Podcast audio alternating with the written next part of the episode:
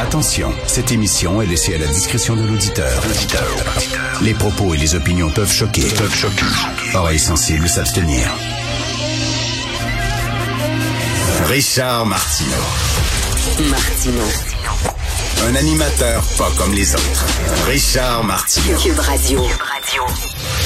Alors bon vendredi, merci d'écouter Cube Radio. Ceux qui euh, croient que les militants du Hamas sont des résistants, sont des combattants, vous êtes des imbéciles.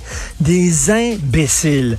Je veux vous lire deux extraits d'un texte, euh, de texte, un dans le Devoir, un dans l'Express. Alors je vais commencer par le texte, un petit texte qui était publié dans l'Express, l'hebdomadaire français. Euh, le peuple palestinien, l'autre victime du Hamas. Les habitants de Gaza vont subir de plein fouet la riposte d'Israël sans voir pour autant progresser leur cause. Alors, euh, on dit euh, les Palestiniens vont être, vont payer le prix de ce drame sur le plan politique. Le Hamas est allé de maison en maison pour tuer des civils. Les Palestiniens vont être ramenés à leur image de terroristes des années 70 et perdre du soutien diplomatique, même de la part de certains pays arabes. Les gens qui croient que euh, ils ont euh, la cause palestinienne à cœur, le Hamas, c'est faux et totalement faux. Ce sont des gens qui veulent mener une guerre sainte, éradiquer, exterminer les Juifs de la surface de la planète. Hein. Leurs idoles, euh, ce sont les nazis. Et ce qu'ils veulent, c'est imposer, bien sûr, un califat.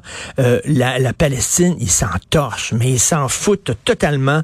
Et lisez euh, Christian Rio du Devoir aujourd'hui, euh, qui va être à l'émission de Sophie Durocher aujourd'hui. Son titre, son, son texte s'intitule Terroriste, mais encore. Et il dit ce carnage euh, ce qui s'est passé en Israël n'a rien à voir avec la cause nationale palestinienne et encore moins celle d'un État indépendant.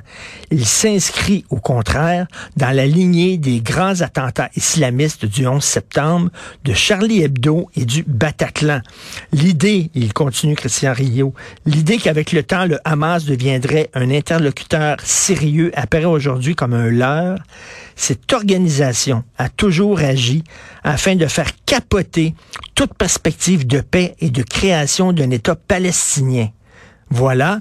Euh, là, euh, Israël est en train de normaliser ses relations avec les pays euh, arabes autour. On sait qu'ils ont normalisé leurs relations avec l'Égypte. L'Égypte reconnaît l'existence d'Israël. Euh, ils étaient en train de faire ça avec l'Arabie saoudite. Et là, la Hamas s'est dit, attends une minute, dis-moi pas qu'il va y avoir une paix dans cette région-là. On veut rien savoir. Donc, ils ont fait capoter l'entente euh, de paix possible entre ces deux peuples.